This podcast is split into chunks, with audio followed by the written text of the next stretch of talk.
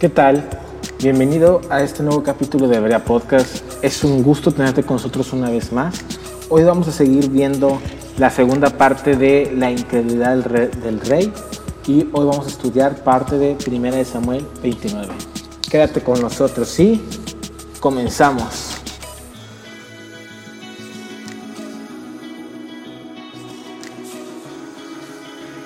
Hola, ¿cómo estás? Bueno, pues como escuchaste la introducción, hoy vamos a seguir con esta última, segunda y última parte de la incredulidad del rey, que es la historia de cómo David se pasó a, una temporada de su vida a vivir con los filisteos.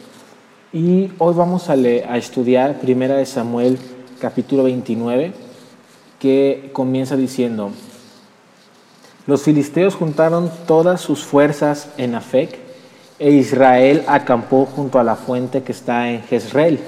Y cuando los príncipes de los filisteos pasaban revista a sus compañías de asiento y de a mil hombres, David y sus hombres iban en la retaguardia con Aquis. Y dijeron los príncipes de los filisteos, ¿qué hacen aquí estos hebreos? Y Aquis respondió a los príncipes de los filisteos, ¿no es este David, el siervo de Saúl, rey de Israel, que ha estado conmigo por días y años? Y no he hallado falta en él desde aquel día que se pasó a mí hasta hoy.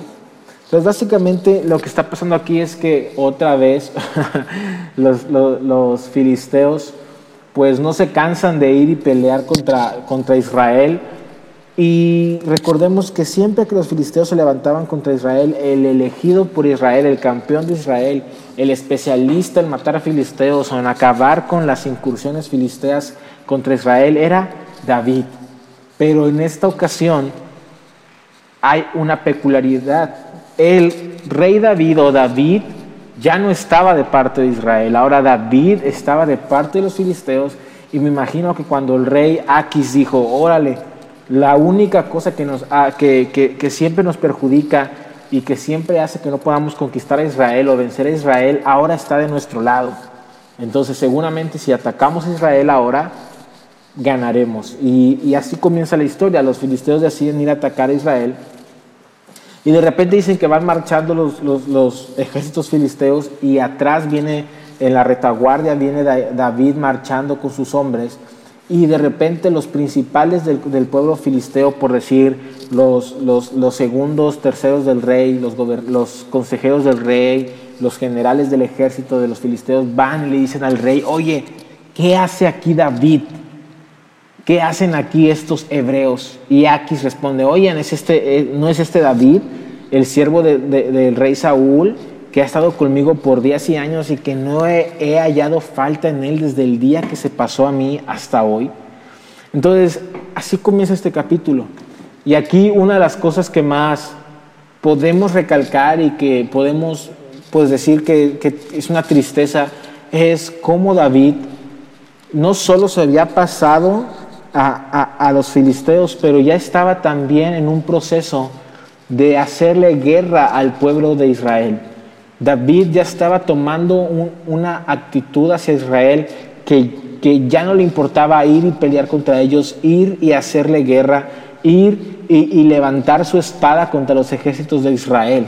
¿Dónde estaba ese David que dijo, no voy a levantar un dedo, ni siquiera una mano contra el ungido de Jehová, hablando de Saúl, el rey, un rey corrupto, reprobado, impío, endemoniado, perverso, eh, ¿Dónde está ese David? Ese David que, que se dolió en su espíritu y en su corazón cuando solo le cortó una parte de la capa a Saúl. Ahora ese David estaba completamente perdido y ahora él estaba dispuesto a levantar su mano y su espada contra los ejércitos del Dios viviente, del Dios vivo, de, Jehová, del Dios de Israel.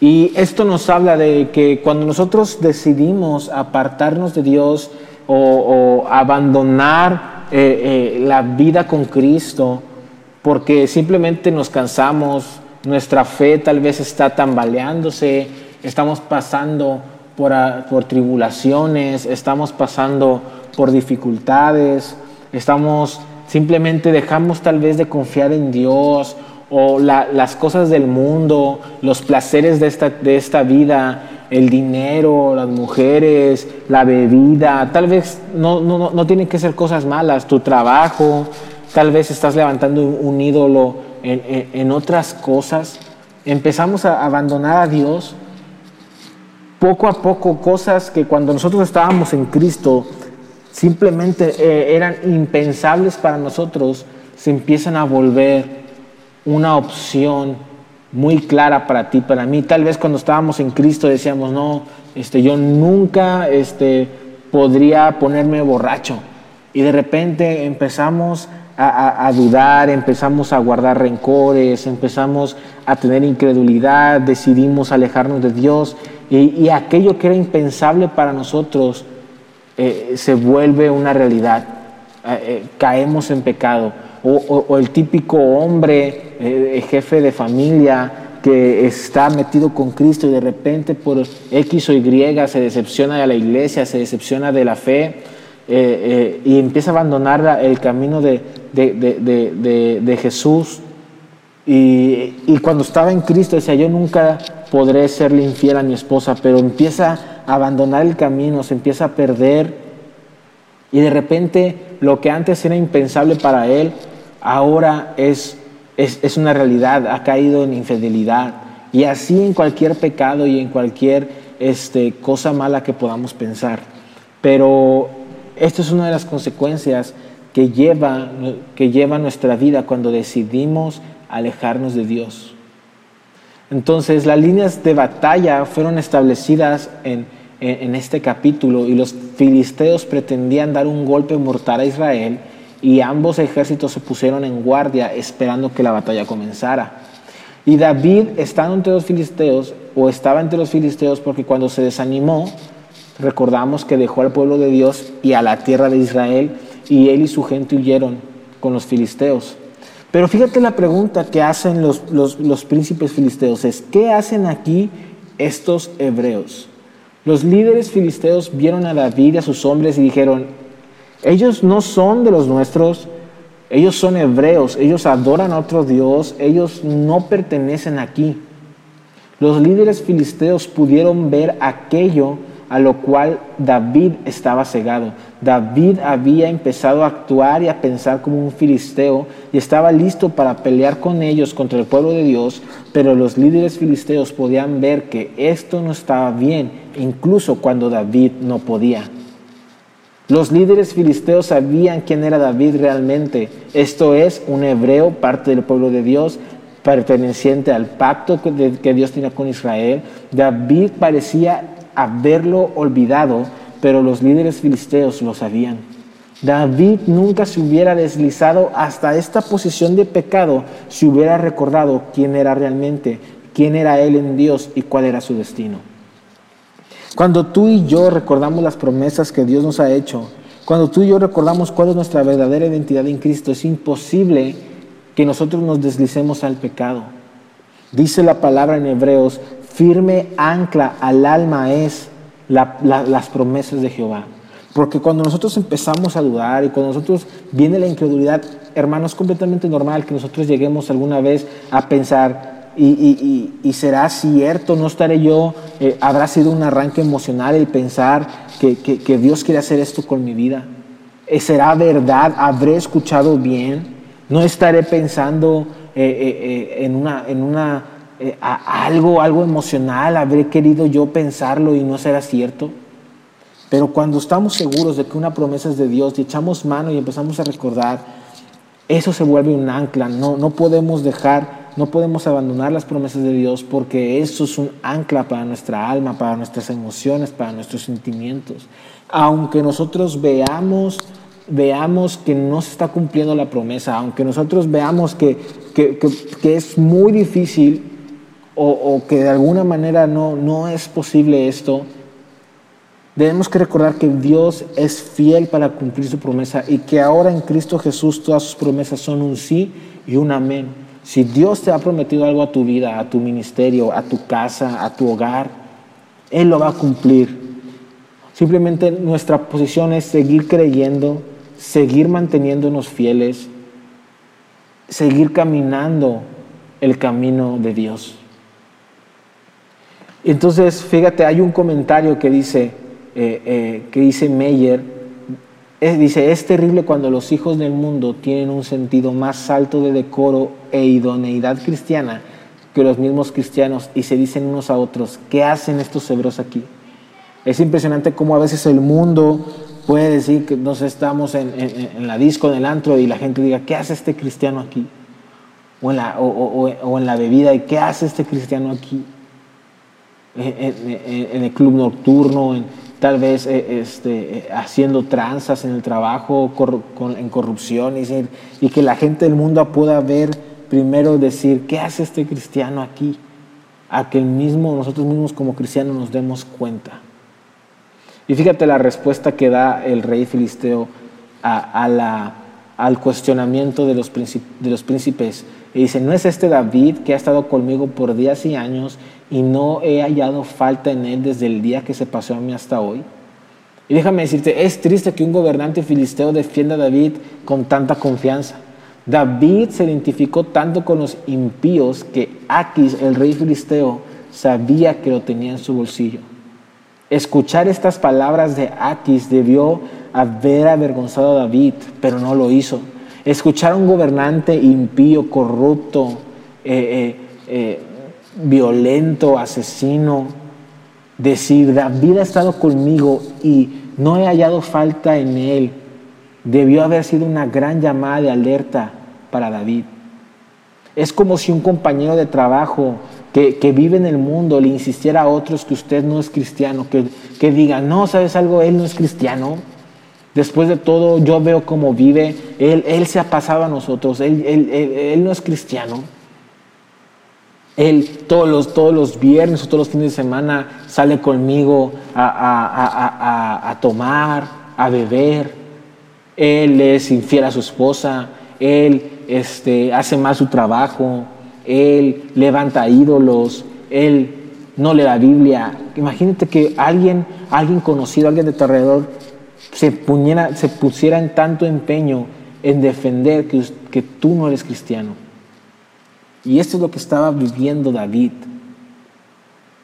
Entonces, eso es muy importante. Estos eran eran llamadas de atención, focos rojos que Dios estaba poniendo para David, pero David estaba tan cegado, estaba tan ciego en estos momentos que no pudo verlas, las señales. Y cada vez que nosotros dejamos, Dios nos empieza a mandar eh, eh, palabras, señales, nos habla de, y nos dice, vuelve al camino, arrepiéntete, y aún yo extiendo amor para ti, extiendo perdón, ven, regresa.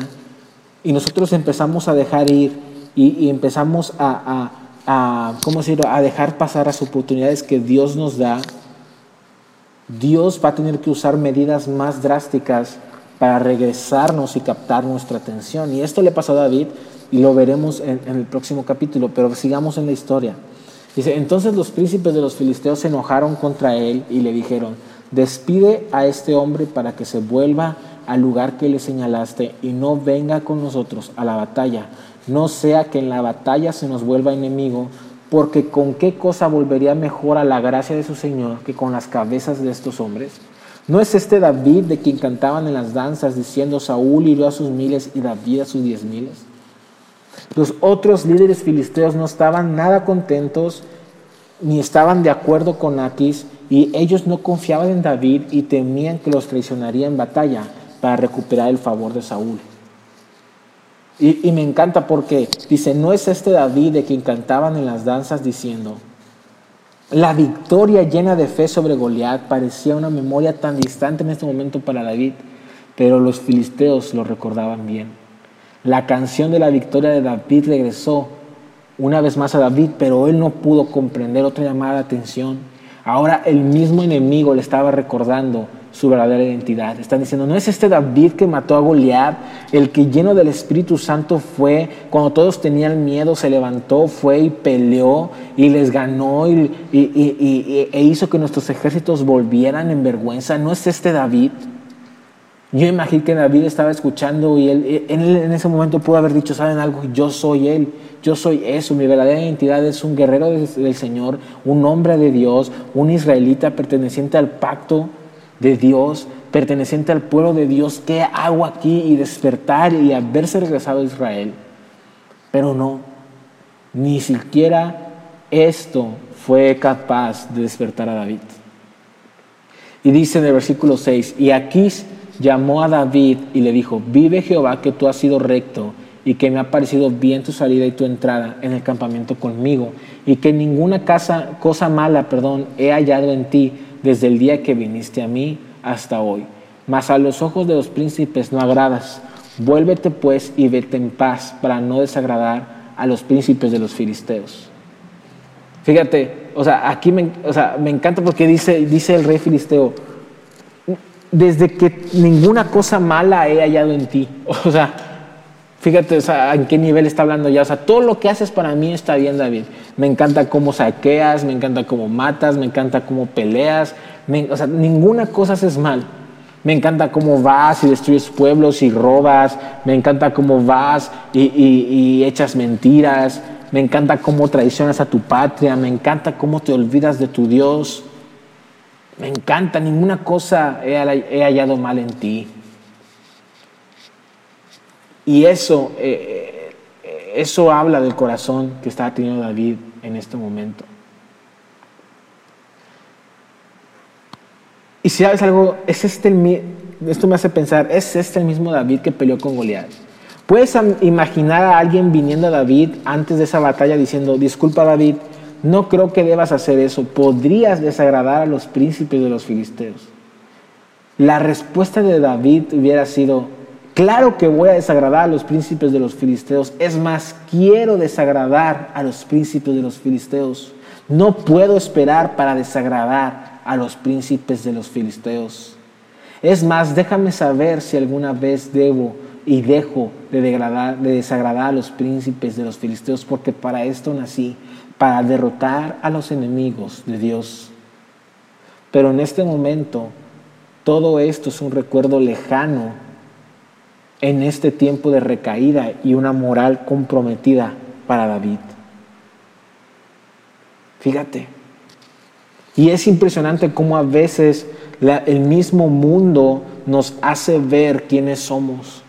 La gente muchas veces te va a decir, me, imagínate esa, de por qué lo invitas, por qué invitas a, este cristiano al bar con nosotros, nos va a sermonear. Cuando, cuando nos descarreamos, ¿por qué invitas? ¿Por qué le dices que, queremos eh, eh, robar en nuestro trabajo? Nos va a acusar.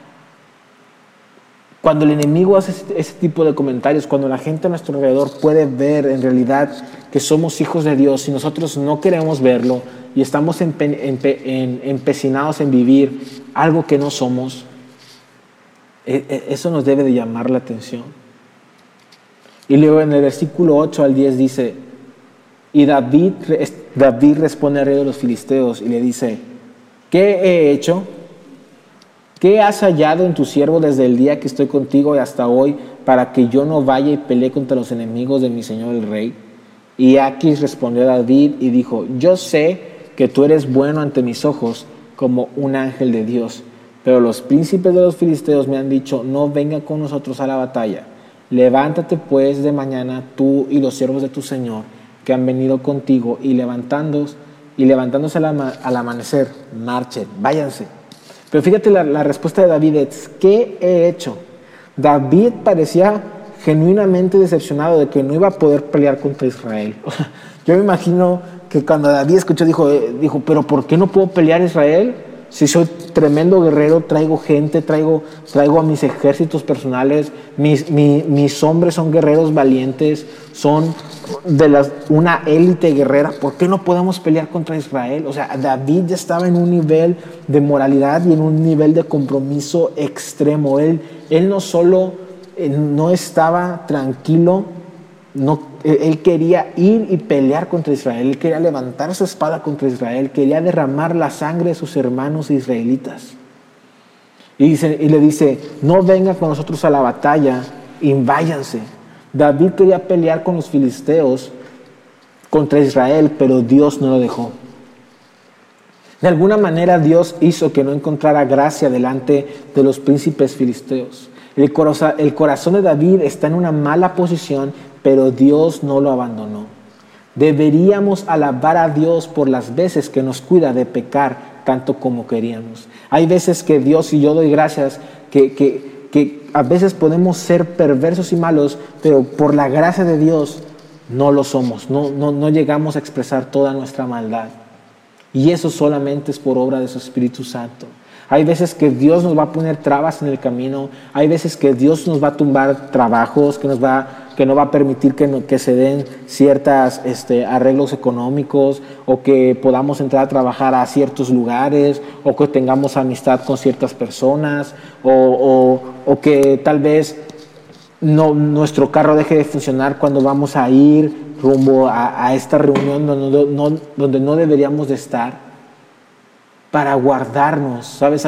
Las prohibiciones, si lo quieres ver de esa manera, las prohibiciones de Dios a nuestras vidas son gracia y es en amor que Dios te dice, no te voy a dejar que hagas esto porque puedes salir más perjudicado. Debemos estar tan, tan agradecerle tanto a Dios por las veces que Él nos cuida sin que nosotros lo sepamos. Cuando nosotros en nuestra terquedad queremos hacer las cosas, queremos el pecado, queremos la perversidad, pero sabes algo, Dios a veces dice, ok, tu corazón terco, tu carne quiere hacer esto, pero yo en mi soberanía no te voy a dejar que te pierdas.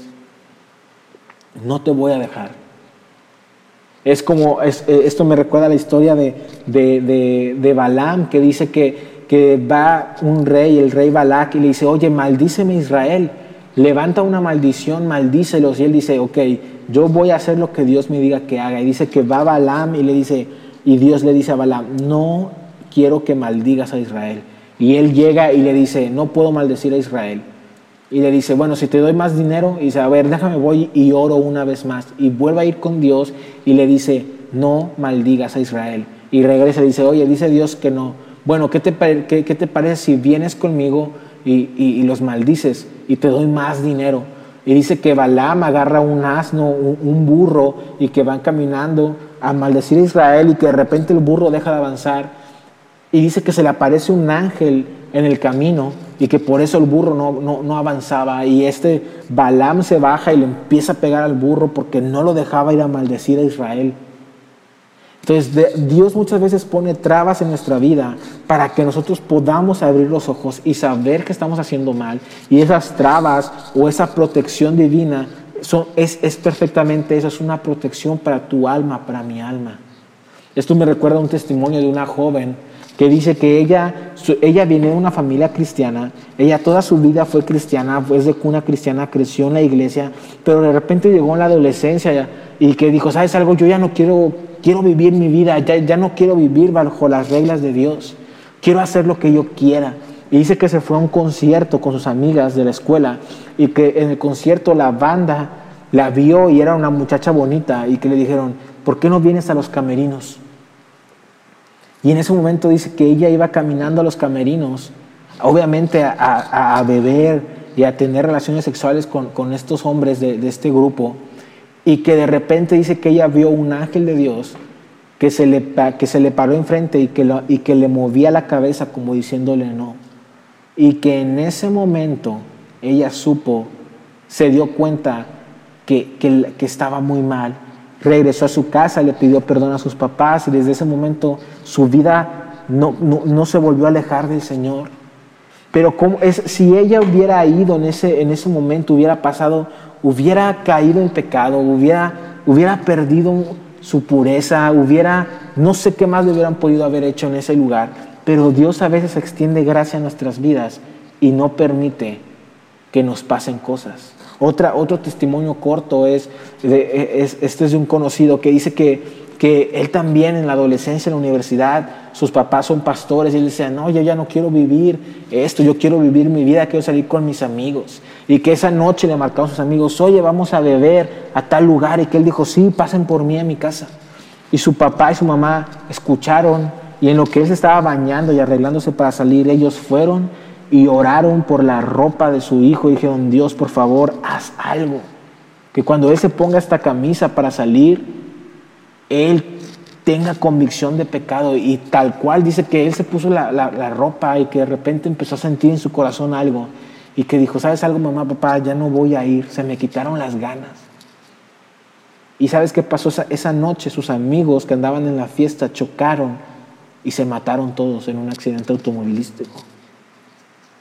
Pero solo gracias a la gracia de Dios que tuvo compasión, que lo cuidó, gracias a la oración de sus padres, no te estoy diciendo que gracias a la ropa, no, gracias a que hubo una intercesión. Ellos sintieron en ese momento orar por la ropa de su hijo, pero nuestra oración tiene poder.